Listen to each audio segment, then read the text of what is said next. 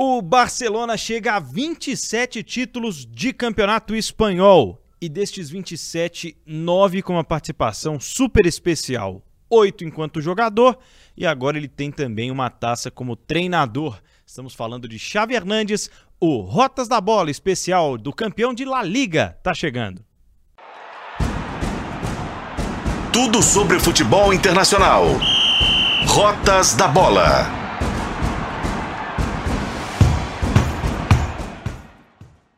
E aí, pessoal, seja bem-vindo, seja bem-vinda. A gente está começando mais um Rotas da Bola, o episódio de hoje falando sobre o Barcelona. Esse é o podcast de futebol internacional do time de O Tempo Esportes. Eu sou Pedro Abílio, narrador aqui de O Tempo Esportes, e comigo Fred J, editor do Tempo Esportes. Tem muito desse Barcelona de hoje, Fred, que a gente vai se lembrar de outros Barcelonas campeões anteriormente, tudo bem? Tudo bem, Pedro, um abraço, um abraço para quem está aqui com a gente no Rotas da Bola. Tem. Tem umas coisinhas do chave. Mas tem algumas coisas na essência que quando sai do campo para a beira do campo muda, né, Pedro? É verdade. Você gostou de ver esse Barcelona em campo na temporada? Não. Não foi um Barcelona vistoso, agradável, dominante, tanto que saiu de duas competições europeias na mesma temporada. Acho que faltou um pouco do encantamento do Barcelona. Não dá pra gente ficar comparando com o Barcelona do Xavi em campo, mas do encanto que o Barcelona teve em alguns momentos numa história relativamente recente. Eu até propus que a gente começasse voltando um pouco no tempo para falar um pouco sobre a crise do Barcelona, mas antes de voltar tanto no tempo, voltar até novembro, dezembro, né, numa seleção espanhola com muitos jovens jogadores do Barça que jogaram a sua primeira Copa do Mundo com a pressão de representar esse retorno de Espanha, né, na busca por um título mundial. E não deu tão certo, né? Uma Espanha que começou, mostrou muito na primeira fase, algum entrosamento, mas foi perdendo desempenho aos poucos e essa pressão acabou caindo muito sobre esses jogadores mais jovens.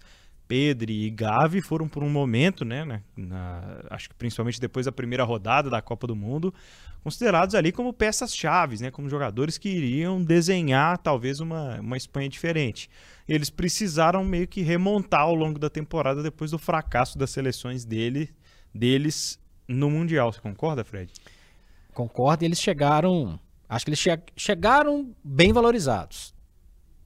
Aí a, tem aquele massacre. Mas a ponto de serem superestimados ou não? Se a gente for analisar o pacote Copa, sim. Se a gente for analisar o pacote potencial, não. Sim, entendi. Acho que são duas situações diferentes. Mas eles chegam com um cartaz. A Espanha apresenta seu cartão de visitas num jogo que encantou todo mundo.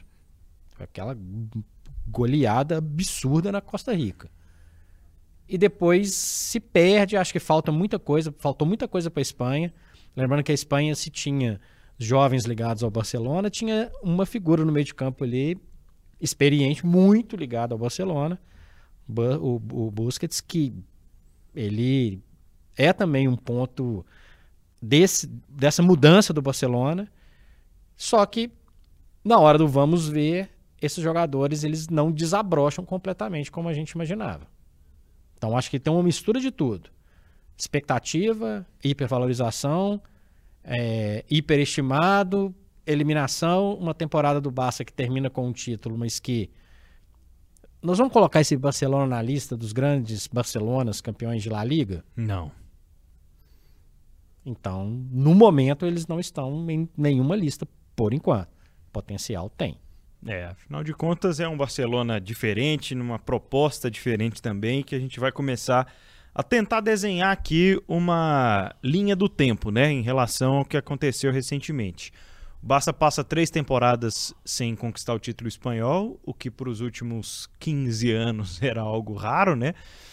E talvez nem tenha acontecido né, nas temporadas mais recentes, assim falando.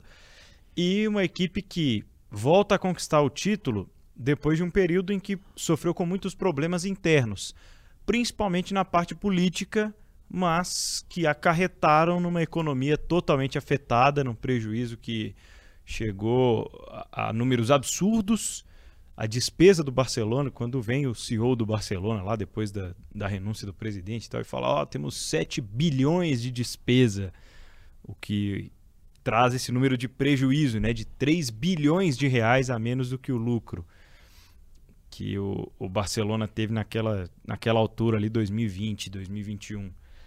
Então, parecia que estava tudo realmente acabado assim para o Barça. Vem depois uma renúncia do Zé Maria Bartomeu, que esteve envolvido no escândalo do Neymar e entre outros relacionados ao dinheiro do Barcelona, e a torcida já não aguentava mais. A cada semana que passava, o Barcelona tinha algum caso é, de gestão ruim da sua economia e ainda foi ao mercado errar, errar, errar, errar várias vezes, né, Fred? E erra até hoje, para falar a verdade. A gente pegar um balanço, o balanço é meio complicado.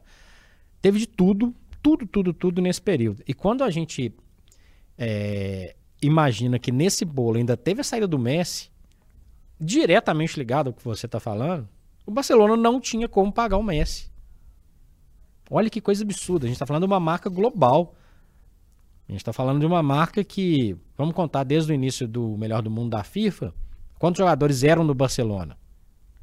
Um aí, o próprio Messi, né, várias taças, mas Ronaldinho, Rivaldo, Romário, e por aí vai. O atual, até pouco tempo, melhor do mundo, Lewandowski, é hoje um jogador do Barcelona. Então a gente começa a imaginar que, que gestão maluca é essa? O que, que os caras fizeram? O, o Barcelona ganha entre 2006 e 2015 quatro Champions League. Para poucos anos depois, bancarrota, jogadores reduzindo salários, e, e alguns até em metade dos salários. Né? Né? Ídolos históricos tentando ali apaziguar a situação, Piquet, por exemplo. Uma, uma bagunça que, confesso, quando a gente imagina um clube do poste do Barcelona, esse é um cenário daquelas digestões estranhas do futebol brasileiro, né? Totalmente. Então, assim, é, o, o Coutinho virou um, um, um, objeto de desejo. Ah, tudo bem, ok.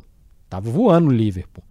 Aí despeja um caminhão de dinheiro colossal. Até porque tinha perdido o Neymar para o Paris Saint-Germain e trouxe um outro brasileiro da mesma geração, etc.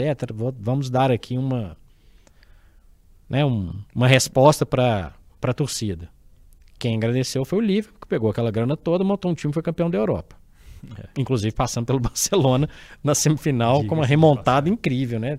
3 a 0 e 4 a 0 E começou a achar que qualquer jogador valeria um, um, um caminhão de dinheiro e acho que isso tem efeito até no mercado, Pedro. Fora Barcelona. Dá pra lembrar do Dembélé, dá pra lembrar do Griezmann.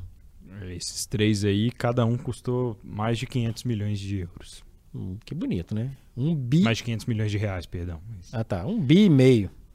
Maravilha. O Griezmann volta pro Atlético de Madrid. O Coutinho fica passeando. Aliás, o Coutinho está no Bayern, que faz oito no Barça, num, no meio dessa, dessa turbulência toda. E o Dembélé, assim...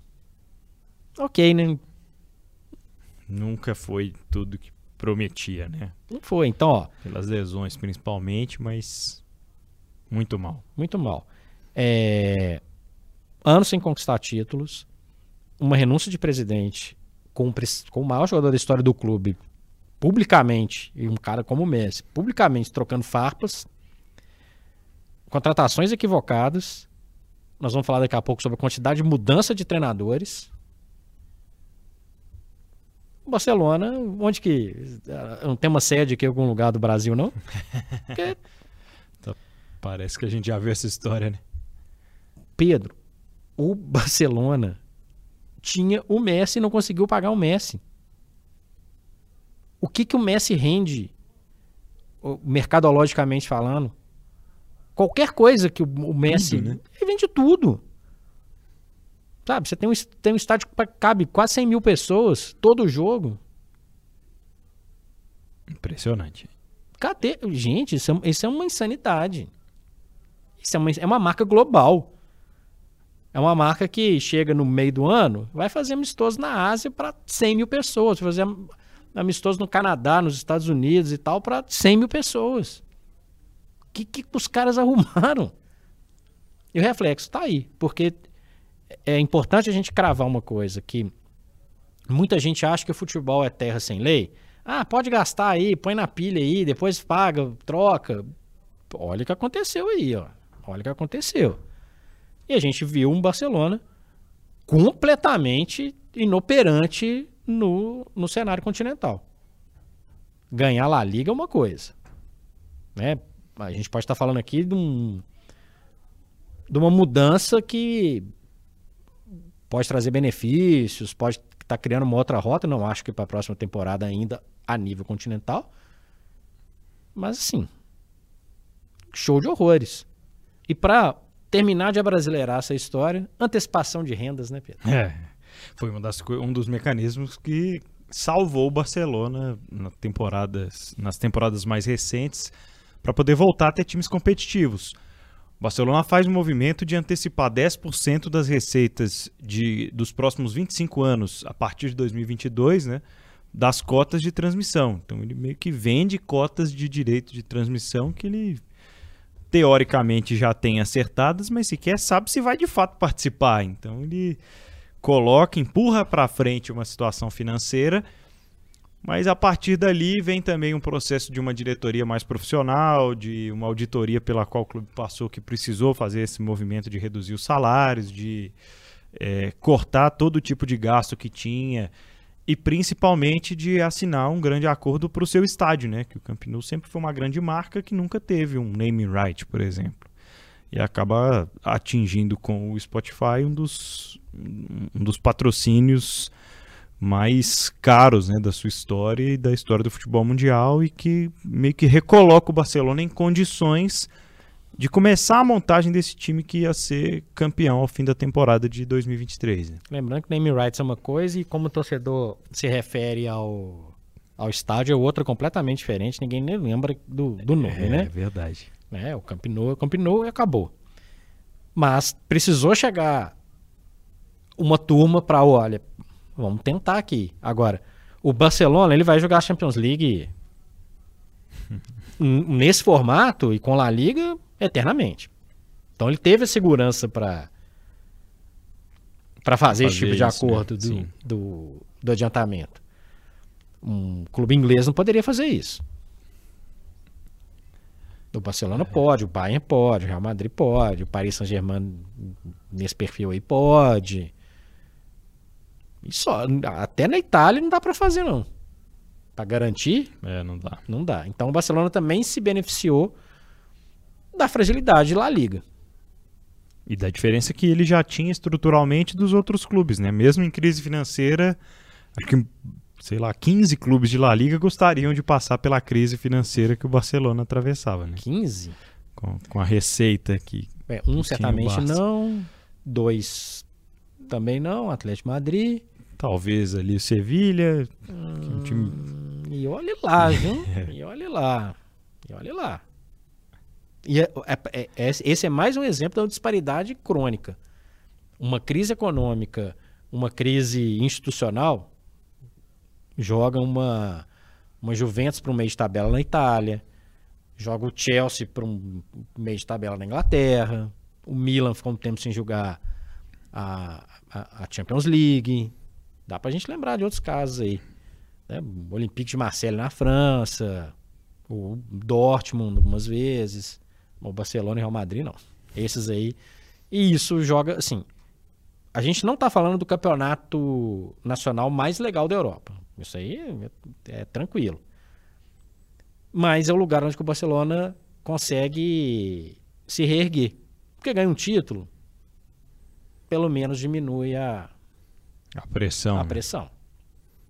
Por mais que tenha sido uma temporada marcada por alguns fracassos esportivos que a gente vai comentar também, mas é, terminar a temporada à frente do Real, terminar a temporada como campeão de La Liga, é, coloca o Barcelona no seu devido lugar para o campeonato espanhol. Não que o Barça tenha que ser o campeão todas as temporadas, mas é porque é, por que, que o Barça consegue adiantar a receita, por que, que o Barça pode contar com o que vai estar na, na Champions League. Porque a plataforma também dá essa, esse conforto, digamos assim, não só tecnicamente falando, mas em todos os lugares que La Liga chega, chega oferecendo o Barcelona, né? Chega com o argumento Barcelona. Então é, é uma via de mão dupla aí para o Barça que se restabelece e tem esse, esse forro assim para continuar essa sua reestruturação. Só que toda reestruturação no futebol, Fred, ela precisa passar por esses resultados esportivos e mesmo tendo essa disparidade de orçamento, ainda que a confusão dos bastidores continuasse, o Barça não conseguia desempenhar um bom papel esportivamente falando e vinha perdendo toda aquela identidade que criou ao longo de duas décadas de um time que tinha DNA, de um time que passou das mãos do Raika pro, pro Guardiola e, e foi aprimorando. E aí, a saída dos treinadores, as saídas de jogadores, foi descaracterizando o Barça até o final de 2021, né? Totalmente o Cruyff morreu nesse, nesse período, início da, da decadência, que é uma decadência relativa, né? Uhum. Eu, ele, onde quer que ele esteja, ele deve ter dado uma revirada quando ele viu algumas coisas, né? Eu até separei uma frase aqui do, do atual técnico do Barcelona, que é o seguinte: preciso dar pelo menos 100 toques na bola por partida. Se tivesse que voltar para o vestiário com apenas 50, estaria pronto para matar alguém. Essa é uma frase do Chave, poderia ser uma, uma, uma frase do Cruyff, do Guardiola, do Iniesta, do Iniesta, talvez do Ronaldinho, talvez do Messi, talvez dos jogadores que construíram um Barcelona para o mundo. Uhum. É o Barcelona que volta lá no seu DNA, que foi construído a duras penas lá na década de 70, quando o Cruyff, jogador, apareceu por lá. O Barcelona não ganhava, demorava muito tempo a ganhar título, etc. Rinos Michels, campeão europeu com Ajax, técnico do da Laranja Mecânica 74, vai para lá também. E ali planta uma semente. Uma semente que a gente vê hoje no Manchester City, uma, uma semente que a gente viu ainda recentemente em trabalhos não vitoriosos do, do Ajax, mas que revelou jogadores para vários lugares. E que proporcionou pra gente jogos históricos. Era muito legal ver o Barcelona. Demais. Você pode escolher ó, o Barcelona do Rijkaard com o Ronaldinho, o Barcelona do Guardiola com o Messi. Guardado algumas diferenças ali, era, sempre foi muito legal de ver. E isso replicou lá no Luiz Henrique, que ganha a Champions League pela última vez com, com um trio sul-americano de ataque, com ainda um reflexo de lá de trás. E de repente, jogo burocrático. E tem um início de jogo burocrático ainda com o Messi em campo. Tem. Né? A gente o Messi é uma coisa, mas ele tava, ele faz parte desse período de, de declínio. Ele entra nesse nesse jogo ruim. Né? Ele tá perto ali quando o Griezmann chega, quando o Coutinho chega. Tanto que ele declina também, né? E ele, naturalmente, né, embiga para baixo. Então, impressionante. É, a gente está falando de um, de um clube que tem uma herança de um jeito de jogar. E esse, esse jeito de jogar ficou em algum desses momentos do, do passado. E não adianta contratar o Lewandowski. Não precisa ficar falando aqui, elogiando o Lewandowski não é um, só um jogador, só entre aspas, né? Um, um, artilheiro, um jogador que, que põe a bola nas redes com a eficiência do Lewandowski. Tem muito mais do que isso. Até porque tem uma quantidade de artilheiros maravilhosos que jogaram nesse período que a gente, a gente falou. Henri, Eto'o e por aí vai. É. Soares. Entre muitos outros aí bons nomes ofensivos, né? Uma característica sempre desse time do Barça. Lembrando que até o Aubameyang passou nesse, nesse, é nesse turbilhão aí. Não deu nada certo. Bom, o, sobre treinador, né? Um dado interessante é que o Guardiola ele sai em 2012. Desde então passam nove treinadores, né? São dez trabalhos porque tem um, uma volta do Tito Villanova que veio até a falecer depois. E assim foi um atrás do outro, tentando resgatar aquela tradição de manter um técnico por mais tempo.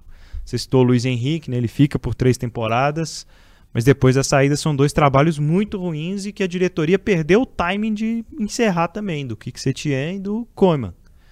Que ali foi o, talvez o, o, ponto mais baixo, tecnicamente falando, do, do Barcelona recente, que teve muitas dificuldades nas competições que disputou. Né? Aí eu vou te fazer a pergunta: alguém desse time dava 100 toques na bola? Duvido muito. É, então, certamente não não tinha. E tinha alguns pilares ainda, né? Tinha o Piquet, tinha o Busquets, ainda tinha um, um resquício ali de alguma coisa. E quando eles buscam o, o Kuma lá atrás, eles pensam no Kuma capitão de 92, a primeira conquista da Champions League, faz o gol de falta contra a Sampdoria em Wembley, dá o, a, a, a, o troféu europeu tão desejado pelo Barcelona. Mas, gente, ele é uma coisa, uma coisa, outra coisa, outra coisa. Mais uma brasileirada, né? Porque vamos resgatar um cara lá atrás e tal. Que ele vai fazer o time jogar como era na época que ele jogava. Pois é. Que tinha o Guardiola em campo. É. Que tinha um perfil diferente do Barcelona com o Guardiola fora de campo. Total. Era um, completamente diferente. Era um time muito mais pragmático, muito mais duro. Esse time que um pouquinho depois ia ter ao lado do Guardiola, o Romário e outras figuras que iriam sim dar um tom diferente mas é diferente você pegar o.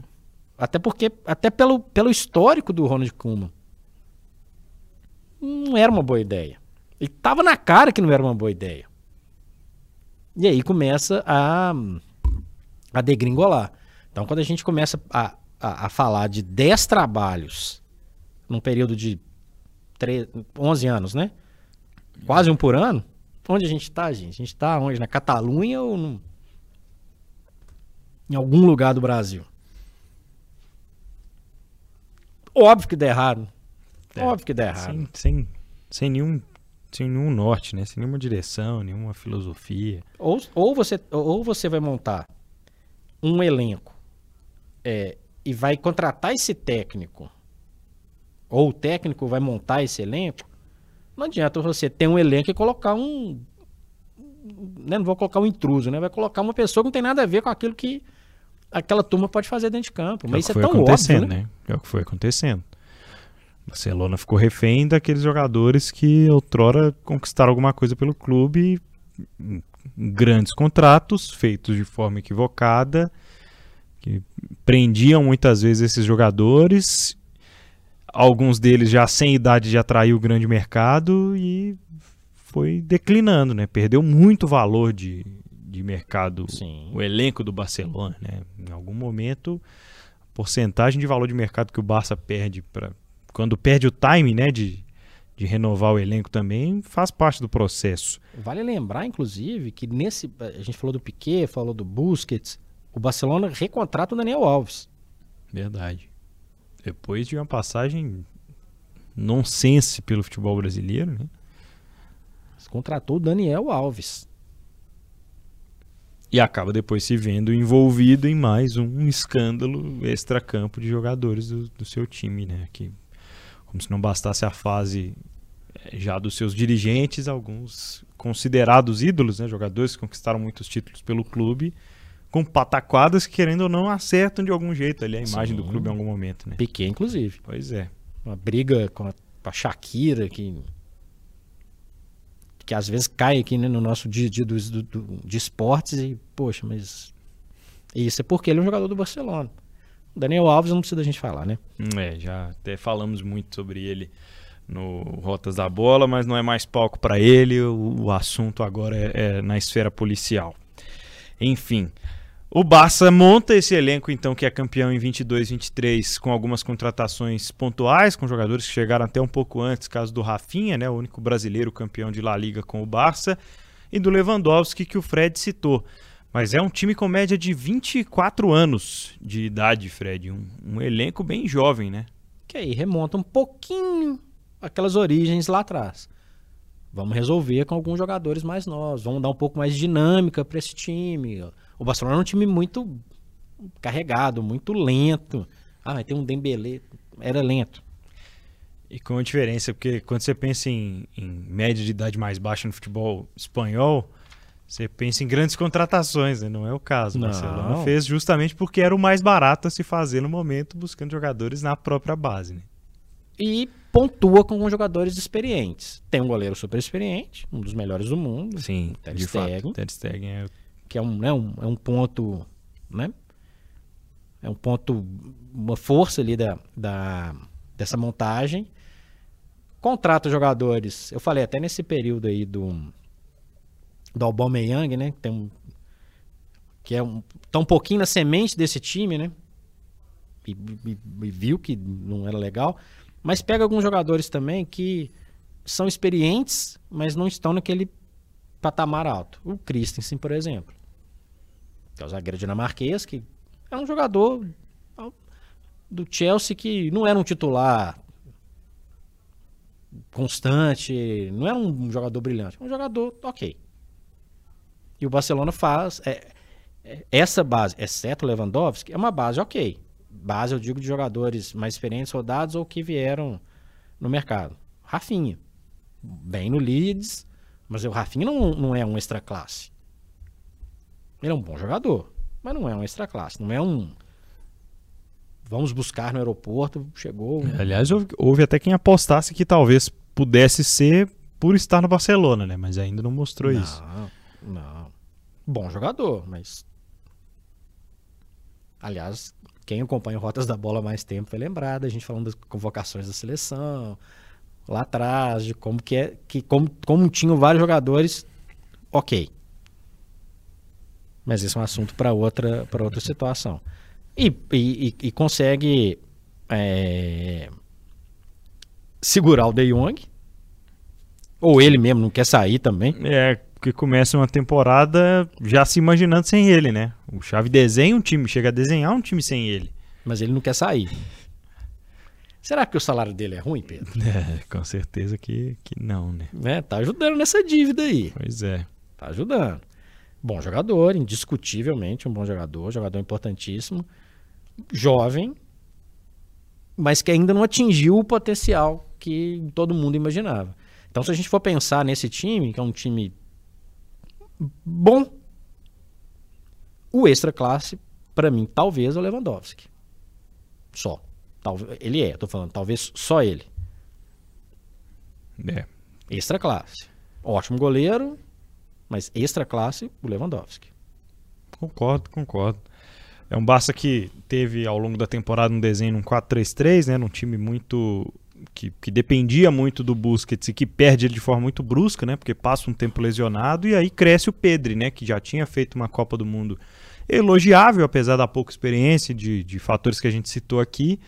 Mas um time que se constrói, né? E acaba crescendo jogadores. Você falou do Christensen e o companheiro dele, né? O Ronald Araújo, que em algum momento era o zagueiro que marcava lá no meio-campo, né? Um jogador que é muito agressivo, forte no alto e que ajuda também o Barça a passar assim uma média de gols sofridos boa até, né, Fred, em relação a, ao campeonato espanhol, a gente fica sempre com o pé atrás, mas um, um número importante nessa temporada foi a defesa do Barça. É, quando o Barça crava o título na partida contra o Espanhol, inclusive finalizada com cenas, lamentáveis, né, invasão de campo e tal, o Barça tinha sofrido só 13 gols em 34 jogos.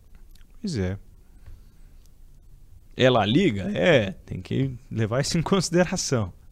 Mas é um número considerável. É um número considerável. Não mantém essa média nas participações fora da Liga, né? É. Copa do Rei, nas eliminações na Champions de maneira bizonha e, e na Liga Europa, mas tem uma, uma, uma marca bacana na defesa, porque se a gente for pegar os pilares, eles estão muito ligados a uma formação defensiva. Falei do De Jong, falei do Christen, você falou do Araújo, eu falei do Ter Stegen, fora o Busquets que né, que que, que sai, né, na, na- Não, dá, pra- não dá pra falar que ele jogou o tempo inteiro, mas ele é um cara importante nessa, nessa É. formação. Tá todo mundo ali, forma uma linha de proteção que resulta, obviamente, tem um papel do chave na organização disso, resulta num, numa boa marca. Mas a marca defensiva é legal. A marca ofensiva é também? É, assim, não tanto quanto parece. Acho que o, o Rafinha, por exemplo, ele começa a temporada superestimado por tudo que tinha apresentado no Leeds, mas eram circunstâncias diferentes, né? Ele precisaria assumir um protagonismo diferente. E tem, por exemplo, o Barcelona é um dos poucos times de futebol europeu que a gente percebe uma saída de quatro, né? Praticamente os times todos usam hoje o volante baixando, os zagueiros que sabem trabalhar bem na defesa, e o Barça não, ele mantém os seus laterais em linhas mais baixas até o último momento, assim, não que o, o Balde e o Koundé não sejam laterais que, que são ofensivos também, né? Mas são laterais muito importantes nessa construção de bloco médio ali, talvez é, numa marcação um pouco mais reduzida, né, para baixo e com jogadores que, quando o time está em momento ofensivo, são tão utilizados assim, mas que consolidaram essa linha que sofreu poucos gols no Campeonato Espanhol, por exemplo. Na frente, Fred, Rafinha, Lewandowski e Gavi é, são jogadores talentosos, os pontas são de características de, de facão, né? não, não era um time muito profundo, tanto que usa muito o Pedri como passe de retorno, né? como aquele cara que está sempre ali na intermediária, porque a bola chega na ponta, mas ela não viaja sempre. Ela não vai toda hora para a linha de fundo, ela volta. E aí, quando volta, o Barça constrói muitas jogadas. No outro período tinha o Iniesta, tinha o Xavi, tinha o Messi, aquela cavada do meio para dentro da área era um negócio que o Barça usava muito. E tinha quem recebia a bola lá dentro também, né? É. Não que não tenha, né? O Lewandowski é um, um, um, exímio finalizador, mas é um cara que joga mais de frente, né? Um cara de, de uma característica de, de atacante até diferente. Eu acho que são bons valores individuais. É, vejo uma dificuldade da utilização deles juntos, mas de certa forma o Xavi resolveu o problema com eles, né? Ele conseguiu o título de La Liga. Quando eu falo de números do ataque, considerando até o jogo contra o Espanhol, o jogo que deu o título, 64 gols em 34 jogos. Para a gente lembrar que teve ano que o Messi sozinho fez 90. né? Então, para os padrões aí, o Cruyff deve estar tá lá pensando lá, meu Deus.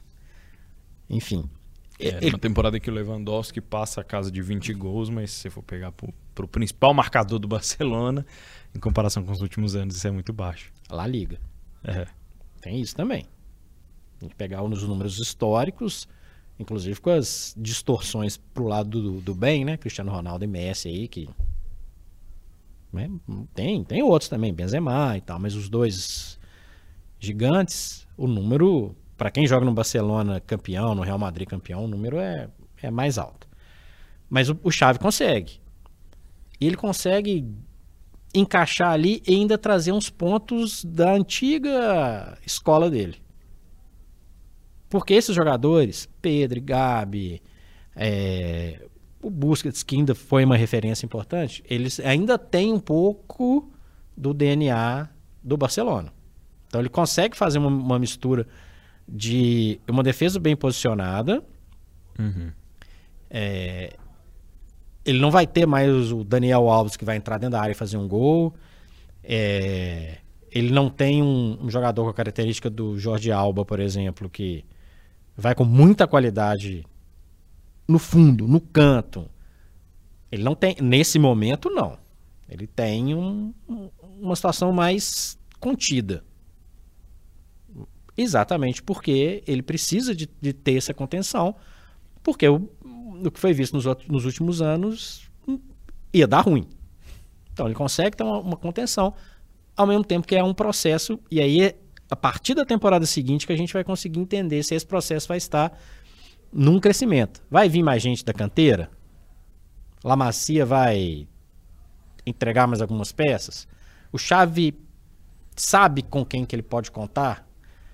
do estádiozinho do lado do Camp Nou, isso a gente vai conseguir entender melhor na próxima temporada.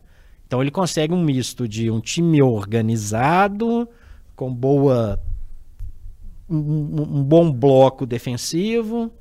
Pera aí, meu lateral, fica tranquilo, vamos resolver ali com um, um dedinho que dá uma expectativa do Barça, do Barça melhorar. A turma que foi criada em casa que tem ainda resquícios de um Barcelona mais envolvente, um Barcelona mais rápido, um Barcelona mais dominador. E que a galera dá os 100 passes lá, na, dá os 100 toques na bola.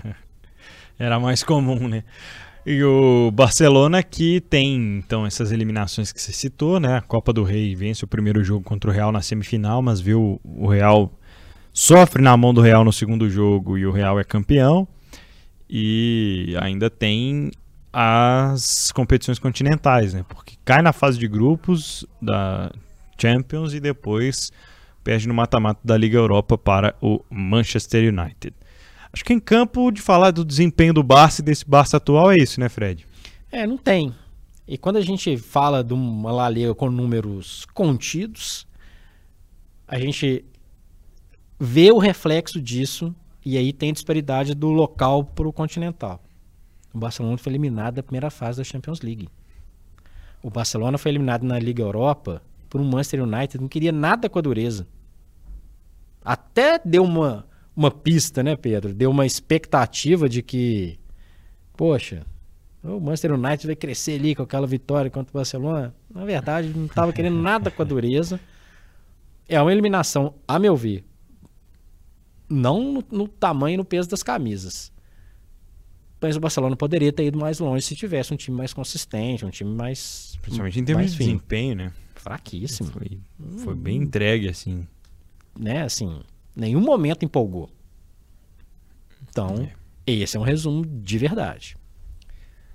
É isso, pessoal. Este episódio do Rotas da Bola está falando sobre o Barcelona, o campeão da temporada de La Liga, o campeonato espanhol. E você que acompanha La Liga e as outras competições do futebol mundial e é bom de palpite, precisa conhecer a KTO.com, melhor e mais seguro site de apostas do Brasil. Para você apostar e se divertir, temos é, além de La Liga, né, você pode apostar em vários fatores aí do campeonato espanhol, as competições continentais, os campeonatos, os outros campeonatos nacionais e por que não as outras modalidades também, viu, Fred? Exatamente. Na KTO, 2 a 0 goleada. O Barcelona não era muito do 2 a 0 não. Né? Tem alguns joguinhos, foi bem no, é. bem no limite, bem no limite, viu? Isso aí uns 10 anos atrás, o ganho antecipado ia era. ser moda tranquilo, né? Até porque se o time que você apostou abrir 2 a 0 a KTO paga na hora com o ganho antecipado. Então, ó, vai lá, faça o cadastro na KTO.com e utilizando o cupom O Tempo, você tem 20% de bônus no primeiro depósito. Quer testar os seus palpites? Quer brincar também? Então vá lá na KTO.com, onde a diversão acontece. Pessoal, é o seguinte, vamos tentar projetar aqui então um futuro para o Barcelona após a temporada 22-23 com a eminente saída do Sérgio Busquets primeiro, Fred. A gente falou aqui, foi um jogador que chegou um período contestado, o pessoal falava, pô, o Busquets não é do nível do, dos outros meio-campistas do Barcelona. Ele provou o contrário, prova também uma longevidade, uma identificação muito legal com o clube, mas entende que chegou o fim do ciclo. E no que ele não está errado. Eu acho que mais um tempo e isso poderia acabar numa relação um pouco mais desgastada, eu digo tecnicamente, ele não é um jogador problemático, né? É. Mas tecnicamente ele já dava aquela nítida cara de quem estava num ritmo cada vez mais baixo e isso refletiu especialmente nos jogos europeus. Quando os jogadores grandes não começam a funcionar ou começam a se contundir demais e tal, é hora de repensar realmente. Lembrando que a saída do Busquets faz parte de um processo de saída de jogadores importantes para o Barcelona em vários momentos. Piquet o próprio Xavi algum tempo atrás, o Iniesta, aquela equipe foi se desfalecendo, Daniel Alves, aquilo ali tudo foi meio que se perdendo e, e, e sem uma possibilidade de recuperação, que foi o que a gente falou no início do, desse, desse episódio. E uma peça chave do, do grande Barcelona saiu, que é o Messi. E agora a questão é a seguinte: o Messi volta. Se ele voltar, como que vai ser o Barcelona com o Messi dentro de campo? Um Messi caminhando para seus 36 anos. Eu acho até que ele deveria encerrar sua carreira no, no Barcelona. Ou quem sabe uma passagem para alegrar o pessoal de Rosário lá no News, mas a, a tendência é que, voltamos ao início, dependendo da situação financeira, o Messi pode voltar. E aí ele é um, um jogador que não precisa ficar explicando muito, né? Ele é um farol para quem tiver sendo criado ao redor dele. Agora, se colocar uma grana no Messi, não pode colocar em outros lugares. Aí que é, nesse momento, talvez a prioridade do Barça seja aumentar mesmo o elenco, seja ter um elenco que é capaz de jogar dignamente uma Champions League para pelo menos voltar ao mata-mata e talvez não investir num jogador só, né? Mesmo sabendo da importância emocional, da importância histórica que teria um retorno do Messi para além da técnica. Pois é, o Messi. Você queria o Messi no seu time? Claro. Pois é. Então todo mundo, todo mundo que é fã do Barcelona quer. E seria legal. Só lembrando que o Barcelona, que pode fechar com o Messi amanhã, daqui a cinco minutos, daqui a, a dois meses, a, a inclusão dele em qualquer time, e o Barcelona não é qualquer time, traz outras situações. Eu quero ter o Messi, eu vou pagar por isso. Então, olha, chave, eu não vou contratar uma turma aí para rechear o elenco. Então, vai lá, lá macia lá e se vira para ver o que, que você vai querer. Então, são questões que vão pipocar nesse período de janela, nesse período de fechamento de contratos. Mas é uma. Quem, quem não gostaria de estar em dúvida se ia contratar ou não o Messi? Mesmo com 36 anos, praticamente 36 anos. É. Então, acho que todos os clubes do futebol mundial teriam algum, algum espaço né, para o Messi claro. jogar, gostariam de ter um, um espaço para o Messi jogar. Enfim, a gente entende que o Barça segue o seu processo de reestruturação, segue o seu processo de caminhar financeiramente mais tranquilo e principalmente vai precisar a partir de agora, né? É, acho que monetizar esses jogadores que estão aí. Vai, vai precisar em algum momento vender esses, esses jovens, vai precisar de, de mais peças no elenco, precisar continuar a fazer a engrenagem rodar, porque a situação foi num ponto muito fundo, né? Foi num ponto muito crítico em termos financeiros. O Barça está começando agora a colher um resultado esportivo de um processo que começou há dois anos de alguma coisa. Então ainda é muito recente. E vale lembrar que é uma equipe muito vitoriosa também no futebol feminino, tem uma grande marca, né? talvez a mais rentável hoje no futebol feminino internacional, mas ainda assim um, um grande desafio, acho que vai continuar tendo na temporada 23-24 Barcelona, para ao menos tentar proteger esse título aí de La Liga, viu, Fred? E vai depender de, do outro lado de La Liga. O outro lado de La Liga com a cabeça em um, uma competição é uma coisa se, se virar um pouquinho para a questão doméstica, aí a coisa pode ser de uma maneira diferente, mas esse é um assunto de uma outra camisa, de uma outra história, de um outro Rotas da Bola. Rotas da Bola falando sobre o Barcelona neste episódio especial sobre o campeão da temporada de La Liga. Você acompanha o nosso podcast de futebol internacional através de otempo.com.br barra esportes. A gente está também no, no, seu agregador preferido de podcasts em áudio e em vídeo no youtube.com barra o tempo. Um abraço, Fred Jota. Abraço, Pedro. Valeu. Até a próxima, pessoal.